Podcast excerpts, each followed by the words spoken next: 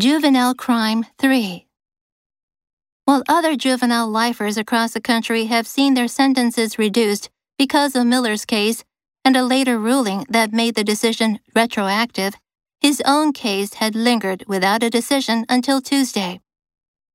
At an earlier resentencing hearing, Miller's lawyers cited his childhood of physical abuse and neglect and argued that at 14, his brain was not fully developed. Alabama Attorney General Steve Marshall said the judge restored the punishment that is fitting for Evan Miller's wicked actions. When Evan Miller robbed and savagely beat his neighbor, setting fire to the man's trailer and leaving his incapacitated victim to die a horrible death, he earned a well deserved sentence of life in prison without parole. Marshall said in a statement.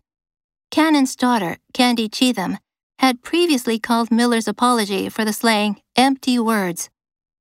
The Supreme Court had been moving toward greater mercy for juveniles over more than a decade, first ending the death penalty for people under 18, and then reducing the universe of people who could get life without parole sentences for crimes they committed as juveniles. But in a departure from that trend, the court last week held that judges do not have to determine that a juvenile offender is beyond hope of rehabilitation before ruling that he should spend the rest of his life in prison. Lifer, lifers and death row inmates. Retroactive, retroactive legislation is prohibited. Linger, the sweet smell of her perfume lingered in the room. Attorney General, he was nominated as the next Attorney General. Wicked. You have such a wicked tongue.